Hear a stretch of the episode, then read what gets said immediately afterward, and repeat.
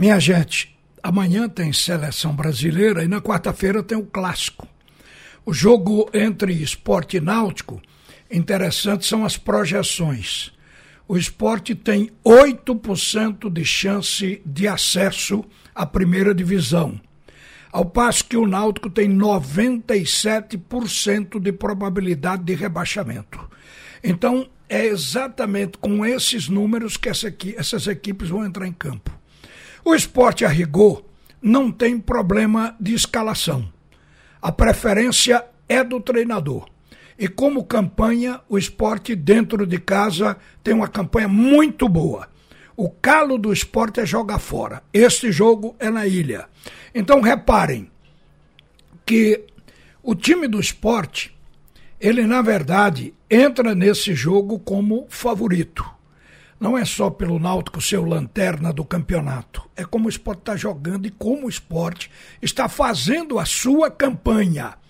É bom a gente lembrar que, apesar do esporte ter tido esse tabu de só ter ganho uma partida fora de casa, o time do esporte, ele fez uma campanha boa, segura, para se manter na Série B e o plus é tentar subir, entrar no G4.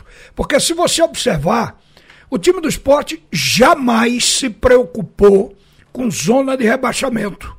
A pior posição que o esporte teve até agora, em 31 rodadas, porque faltam sete, foi um décimo lugar.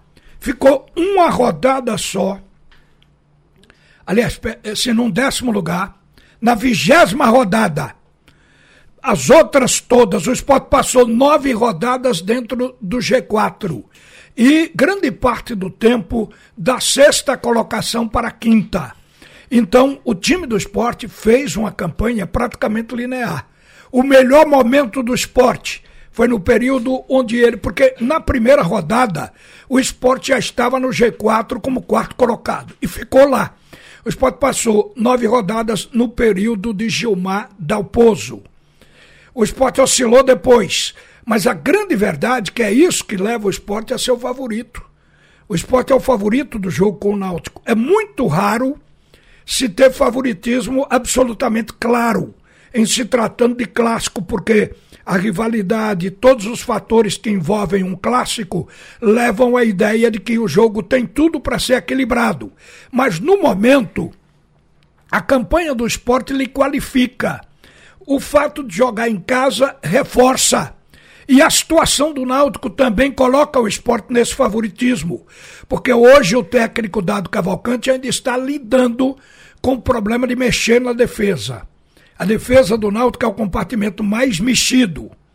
Então ele já vai ter uma dupla de zaga diferente do jogo anterior.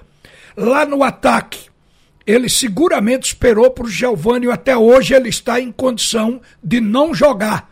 Se jogar amanhã vai ser numa condição de menos do que 100%. E quando o jogador para atuar tem que estar totalmente bem. Então, Giovanni deve continuar fora do time, que seria já uma alternativa, mas a melhor encontrada pela falta de um centroavante especialista. Seria o Giovanni como um falso 9, até porque ele é um jogador que tem senso de colocação e boas finalizações. Mas não pode contar com ele. Vai contar com Júlio, um garoto que veio da base, uma promessa. A gente tem falado que difere na experiência de um e de outro, embora Júlio tenha até feito um gol no jogo anterior. Então vai o Náutico nessa condição. E como um desesperado, porque a pressão, a necessidade de escapar do rebaixamento faz com que o Náutico também se torne instável dentro de campo. Isso tem prejudicado enormemente esta equipe. Mas para aqueles que gostam de números, quando a gente diz que o Náutico não está rebaixado, porque matematicamente ainda é possível que o esporte ainda tem chance de ocupar a vaga do Vasco, porque matematicamente isso é possível, apesar de hoje o esporte ter na frente dele a Ponte Preta, o Ituano e o Londrina, que estão à frente. O esporte está cinco pontos do Vasco, mas tem estes que têm uma diferença ainda menor que estão na frente dele, entre ele e o Vasco da Gama. Agora, o Vasco está pedindo para ser derrubado, porque está aí com 48 pontos já três rodadas. Agora, reparem, as contas hoje dizem que para o esporte subir, o esporte ainda precisa vencer algumas partidas. Ou seja, ele precisa de 16 pontos. Tem sete jogos. 3 vezes 5, 15 e um empate. Cinco vitórias e um empate. A conta é a mesma para o Náutico, com, evidentemente, é, uma posição diferente. O Náutico precisa também de 16 pontos que se obtém com cinco vitórias e um empate. E por quê? O ponto de corte para o Náutico hoje era de, de 42,18 ou seja, 43 pontos para o Náutico se salvar. É a pontuação que ele precisa para chegar pelo menos a 16 colocado. E para isso, ele precisa de mais 16 pontos. O esporte, para entrar no G4, ele não poderá ter menos de 59 pontos.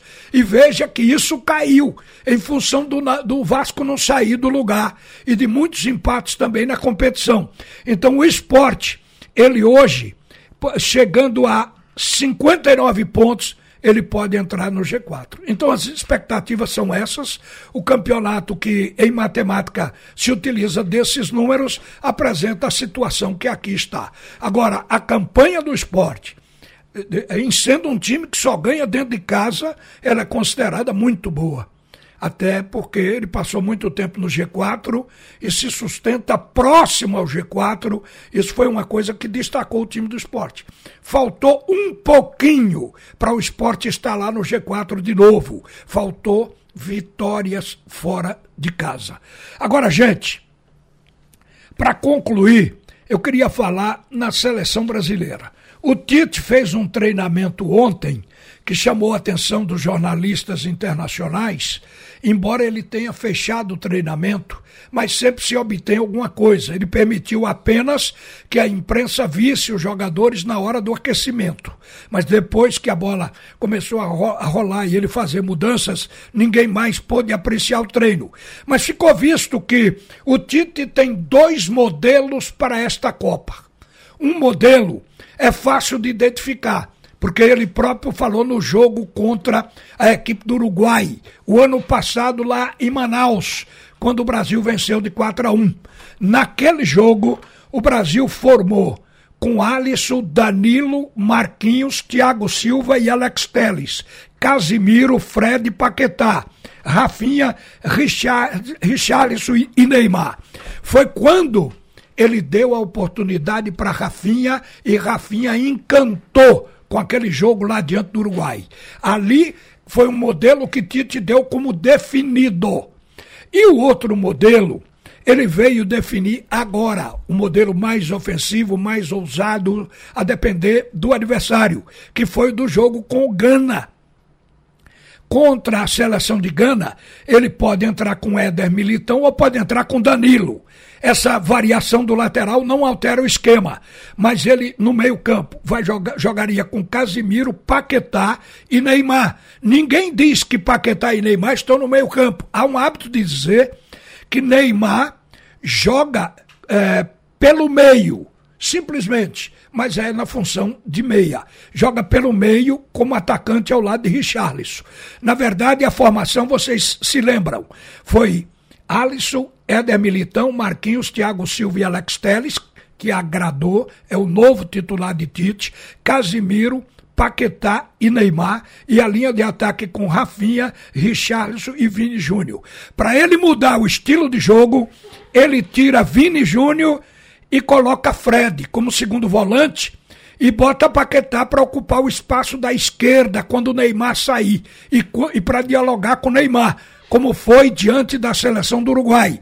Mas ele estimula para que Fred chegue na frente, participe pelo corredor central como meia e com isso ele pode servir a Neymar, tabelar com ele, como pode servir ao centroavante, que é o Richarlison. Então o Tite simplificou dizendo o seguinte: estes são dois modelos.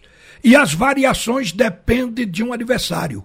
Ele não tem um esquema fixo, porque ele joga em função do potencial do adversário.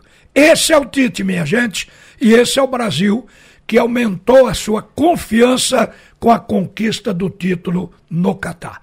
Uma boa tarde, volta Haroldo Costa comandando o segundo tempo do assunto é futebol. Você ouviu a opinião de Ralph de Carvalho, o bola de ouro que diz todas as verdades.